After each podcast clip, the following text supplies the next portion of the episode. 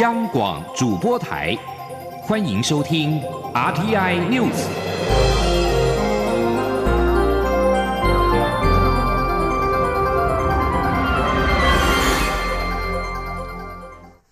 各位好，我是李自立，欢迎收听这一节央广主播台提供给您的 RTI News。长期有台的美国联邦众议院议员尤赫表示，将在下周提出防止台湾遭侵略法案，以应应中国犯台的野心。若中国武力犯台，法案将授权美国总统动用武力。他表示，法案将清楚明定，如果中国侵犯台湾，将授权美国总统动用军力应应，而且设有五年落日条款。尤赫表示，中国国家主席习近平已经表明。为了统一台湾，他不惜见血，但北京从来没有问过台湾的意愿。他强调，台湾从不属于中华人民共和国的一部分，台湾人也不想成为中国的一部分。两岸需要和平协商。对此，我外交部今天对于美国国会跟具体行动重视台海和平稳定表达感谢，后续将会关注此案的进展。并且跟美国国会友人、行政部门保持密切联系，捍卫台湾自由民主的生活方式。记者王兆坤的报道。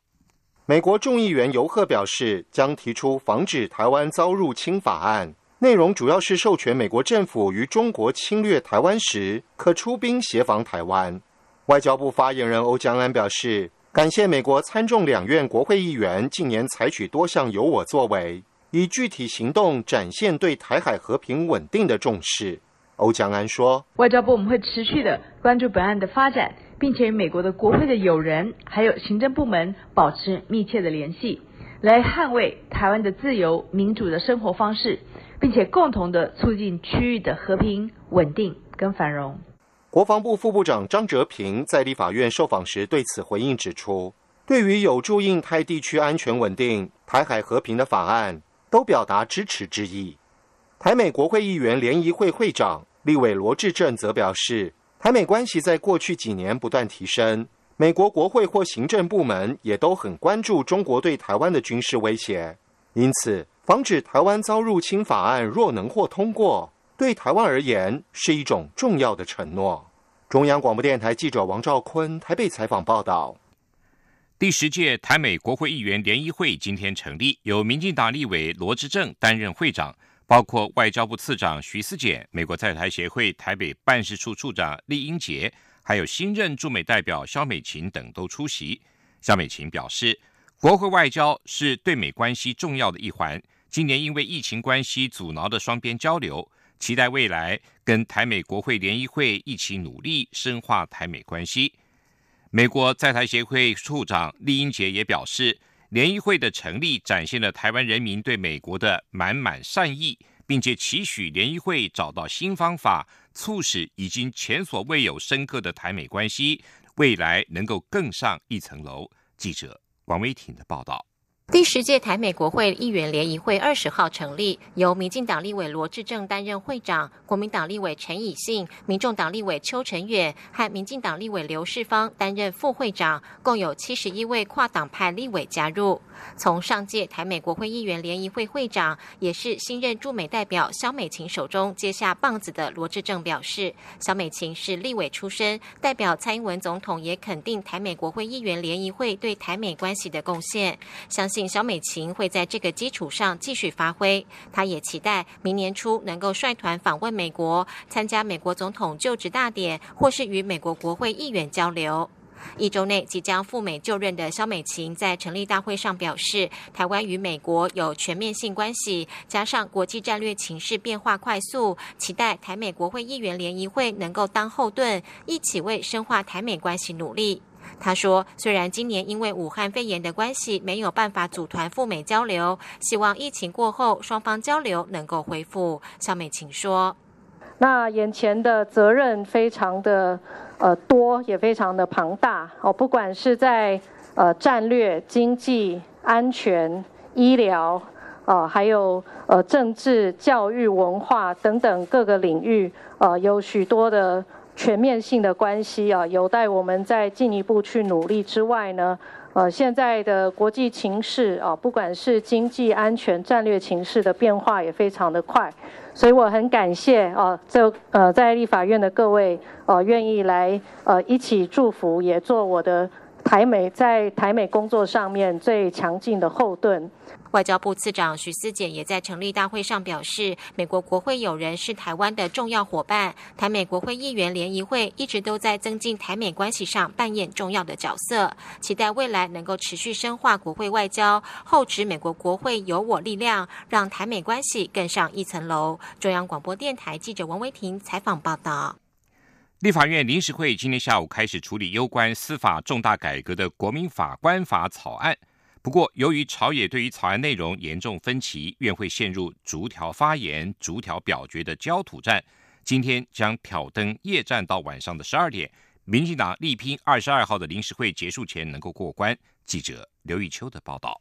历经考试院、监察院人事同意全大战后，立法院临时会二十号继续处理有关司法重大改革的国民参与刑事审判法草案。由于朝野党团对于法案名称、适用案件范围、国民法官年龄等关键条文始终没有共识，国民党、民众党与时代力量党团也提出参审陪审并行制，多达一百一十三条的条文，有近一百条条文遭到保留。在逐条发言、逐条表决下，立。法院正上演马拉松式的表决大战。国民党团总召林维洲在大体讨论阶段中表示，民进党过去主张推动陪审制，但执政后却与司法院密室协商推出参审制，让职业法官继续主导审判过程。他批评这样的改革是假改革。时代力量党团总召邱显志也说，各界对于审判制度的改革都有相当的疑虑，没有理由在临时会强行表决通过有高度争议的法案。他呼吁民进党暂缓立法，完整模拟操。做参陪审制度，再推出更妥适的草案。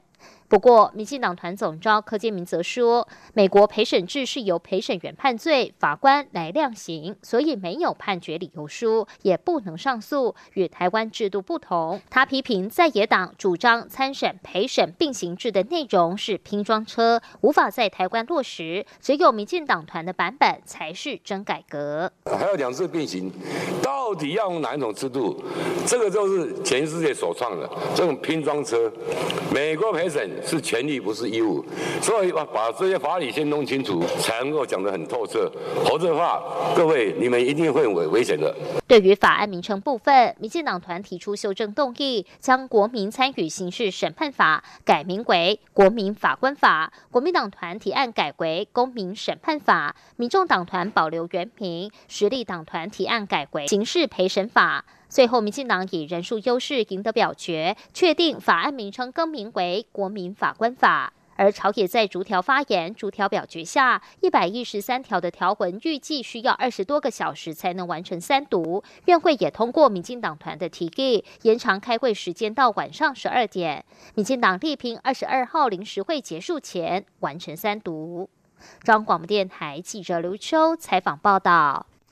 经济部统计处今天公布，六月份的外销订单金额为四百一十亿美元，增幅为百分之六点五，金额创下历年同月的新高，累计第二季年增率为百分之三点一，结束了连续六季的负成长。记者杨文军的报道。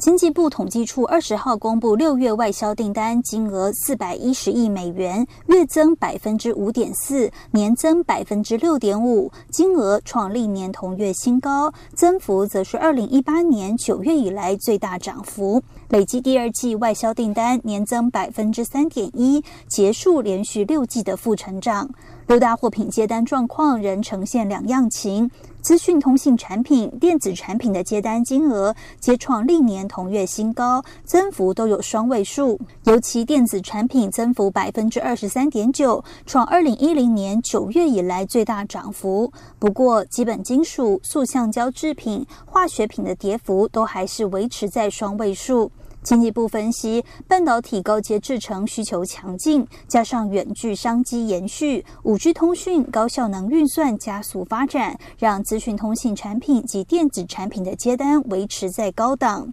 尽管传统货品接单续成负成长，但国际原材物料价格自低档回升，接单情况普遍较上月成长。经济部统计处处长黄瑜玲说：“然后最主要就是还有一个油价跟钢价这样的一个价格，如果还是能够持续往上涨的话，它就有助于我们的传统货品哈不要再往下跌。那这个都是一个正向的因素。”经济部也预估，七月接单金额可能落在四百零三至四百一十八亿美元，幅度约落在年减百分之零点六至年增百分之三点一。经济部认为，欧美疫情有升高趋势，远距商机可望延续，但成长动能未必能像前几个月那么强劲。中央广播电台记者杨文君台北采访报道。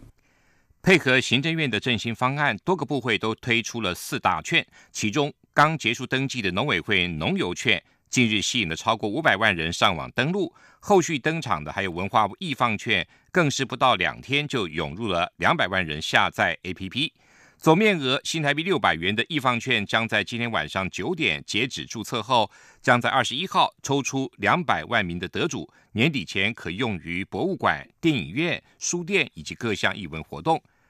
而由体育署所推出的五百元动资券。可买运动用品、看比赛或者到各场馆运动。二十六号是登录的最后一天，体育署将在二十八号抽出多达四百万名的幸运儿。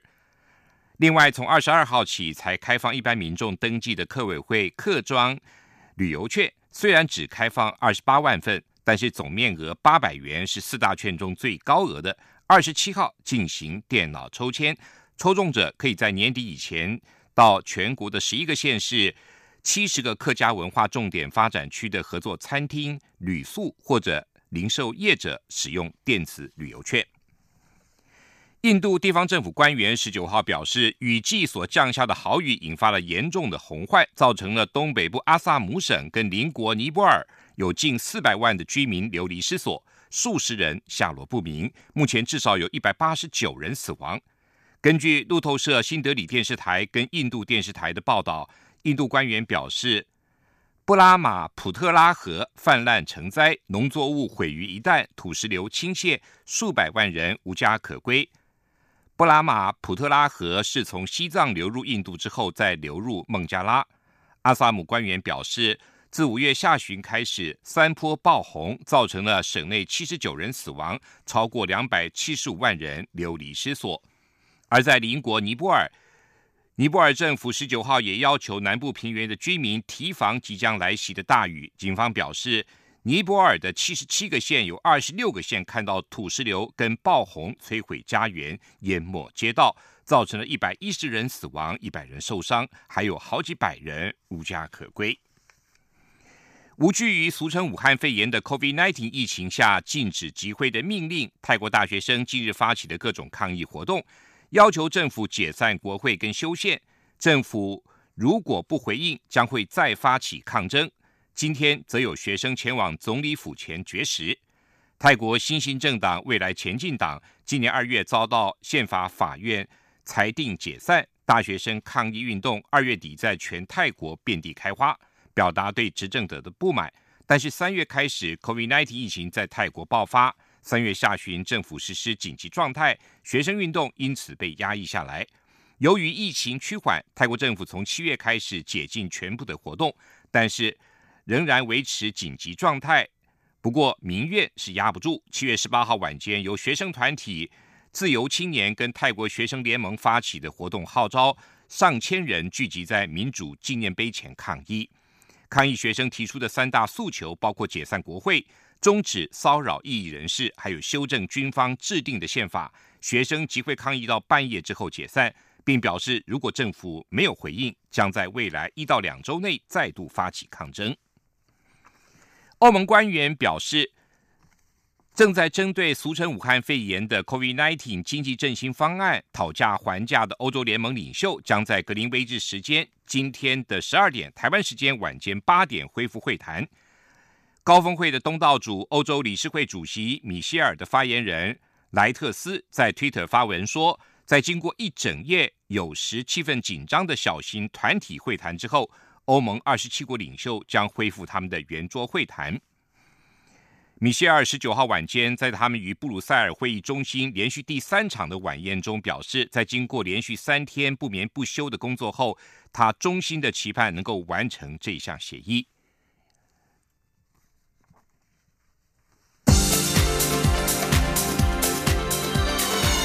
这里是中央广播电台台湾之音，欢迎继续收听新闻。欢迎继续收听新闻。蔡英文总统在民进党全代会中呼吁朝野要珍惜宪法时刻，并邀请在野党修宪废考监。对此，台湾民众党立院党团副总召张其禄今天表示，民众党乐于配合推动废考监，也早已经提出了相关的提案，呼吁蓝绿两大党应该联署支持小党的提案。不过，国民党主席江启臣则质疑，民进党在监委人事案上毁宪在先，相关的争议如果没有解决，如何启动修宪？记者刘玉秋的报道。身兼民进党主席的蔡英文总统，在民进党全代会上呼吁朝野珍惜宪法时刻。当前最重要的改革就是宪政改革，朝野有共识的十八岁公民权与废考监可以优先推动，并尽快提出党版修宪方向，让立院党团能够讨论。对于蔡总统邀请在野党共推修宪废考监，台湾民众党团副总召张其禄表示，民众党早已提出废考监与十八岁公民权的修宪版本，也乐于配合。蔡总统的呼吁推动修宪，更希望民进党不要打假球。若有二次临时会，就应该尽速组成修宪委员会，让修宪案有实质进展。张其禄也呼吁蓝绿两大党应开放党内例会联署其他小党的修宪提案，早日废除考监两院。大家既然对这件事有高度共识，就像蔡总统讲的嘛。难得的这个历史时刻如果等到来，我们就赶快来把这件事做好。时代力量党团总召邱显志也说，赞同蔡总统的呼吁，代立法院成立修宪委员会后，实力也将提出修宪的党板，呼吁朝野共同修宪废口签。不过，国民党主席立委江启臣在立法院受访时则说，民进党在监委人事同意全案的处理上已毁宪在先，让民主蒙羞，凭什么还要在野党一起修宪？应该先处理监委人事争议再说。蔡总统愿意讲说，上礼拜的程序不完备，这个程序正义有瑕疵，所以通过的这些人事不能上任。好，那我们再来谈了。国民党团总召林维洲也说，国民党并不反对改革，也赞同废除考监，但民进党若有决心与诚意要废考监，就不该先筹庸提满，而是应先讨论末代考监如何完成任务。他批评民进党的说法自相矛盾。中央广播电台记者刘秋采访报道。针对修宪废考监的议题引发讨论。也属于国民党籍的新北市长侯友谊，今天则表示，朝野如果有共识，就应该快速的回应民意，落实修宪，解决争议。国民党今天公布了外交部的密件，我国驻印尼代表处在二零一七年回报外交部的密件，指我国国营事业似乎已经遭中间人控制，企图将政府部会跟驻外管处排除在外，各个急迫以遂其个别的私利。电文中，并且提到，当时为立法院长的总统府秘书长苏家全以及民进党立委苏正清，国民党要求外交部等单位彻查说明。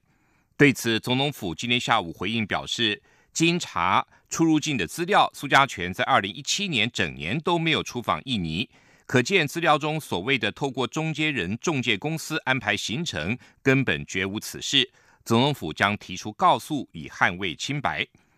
苏正清今天也严正驳斥，这不是实时的指控，他一定会用法律来捍卫自己清白。苏正清表示，他跟立法院参访团到印尼出访的时间是二零一六年的八月六号，并没有秘密参访之情事。国民党所提出的证据漏洞百出，而针对总统府扬言要提告，国民党下午又再度回应表示，请外交部说明有没有这份电文，如果没有。即声明没有公文，如果有，则请出示文件，让社会公平。外交部发言人欧江安则回应表示，经过清查，苏家全是在二零一六年的九月以私人身份低调访问印尼，驻印尼代表处并没有提供接机以外的协助。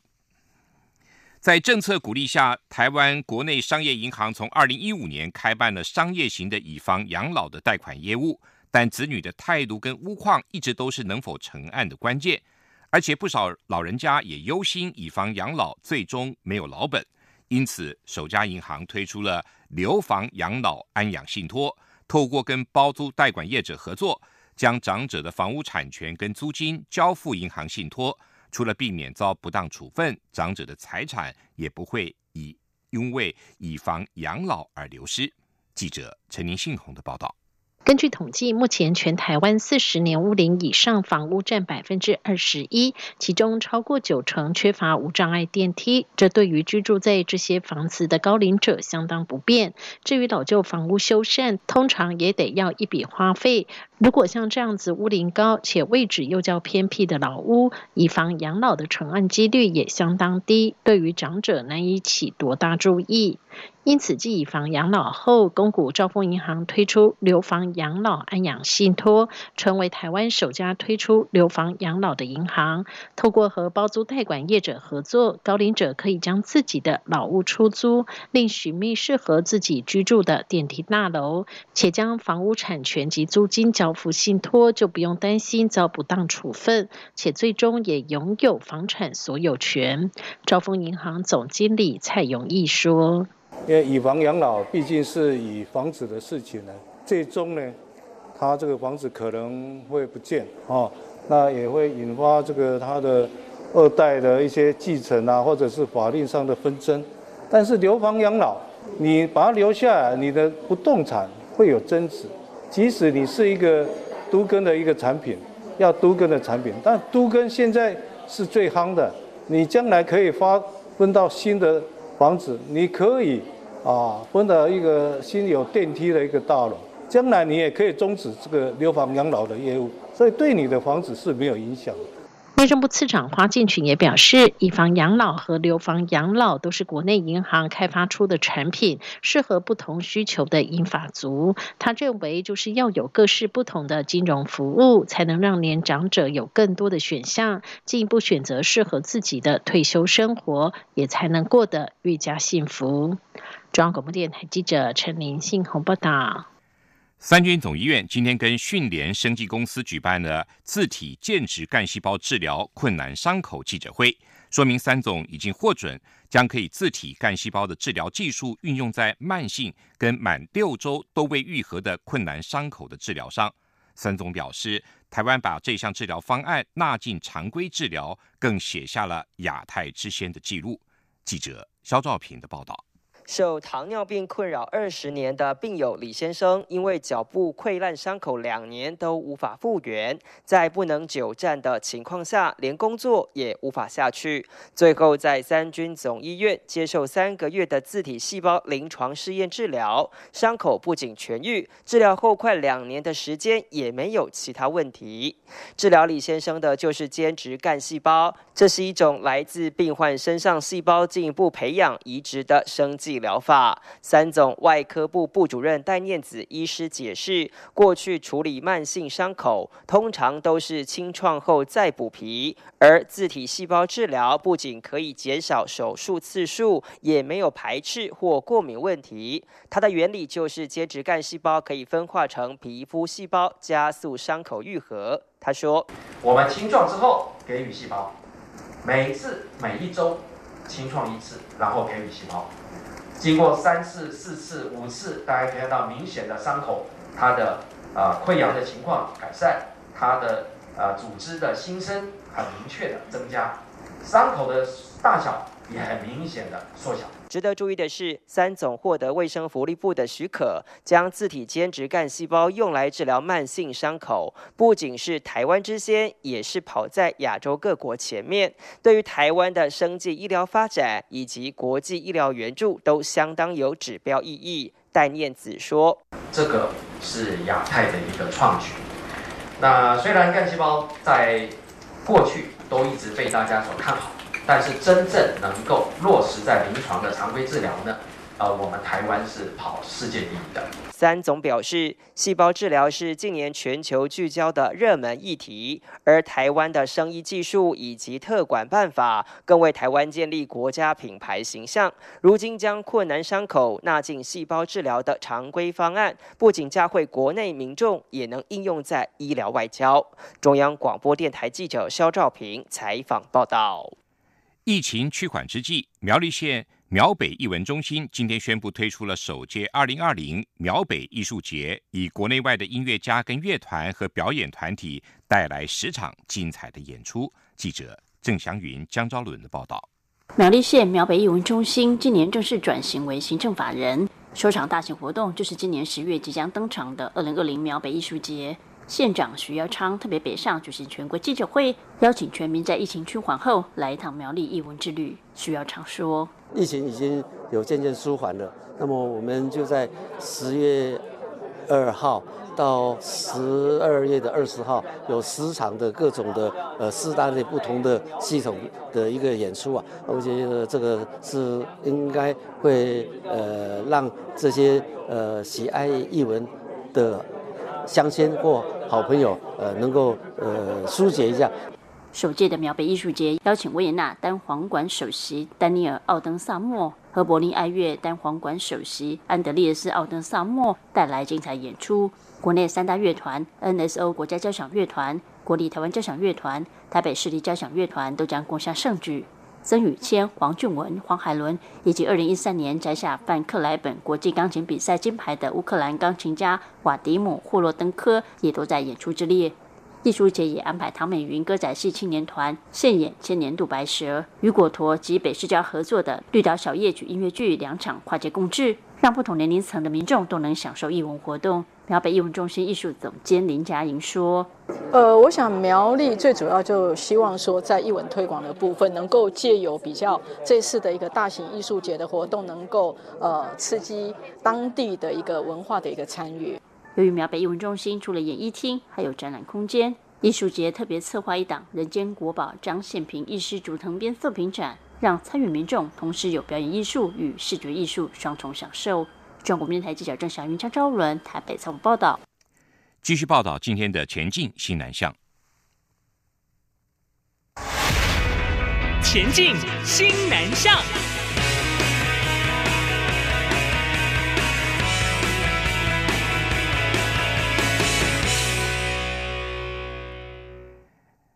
义大的越南学生刘光强，他在台湾学中文有成，而且又主持广播节目，让家乡的妈妈。超骄傲的，我们来听记者陈国伟的报道。就读一所大学应用英语学系的黎光强即将升上三年级。他回忆刚到台湾时都只能和人讲英语，后来他花一个月的时间专心在家和学校努力学华语。差不多在第一学期结束时，他就发现自己能用中文和大家聊天了。逼他们跟我讲中文。因为他我们这些是英语系嘛，然后大家也是想要讲英文，也不想要讲中文啊。可是我就会跟他们说，那我们上课的时候就会讲英文，然后下课的时候跟我讲中文。李光强表示，他住在高雄桥头，平时常找社区中的爷爷谈天，因为他们讲话的语速比较慢，而且长辈们当时就算听不懂他讲的中文，也会很有耐心继续听下去，是很好的对话学习者。他到了二年级，也特别在选修两门华语通识课程，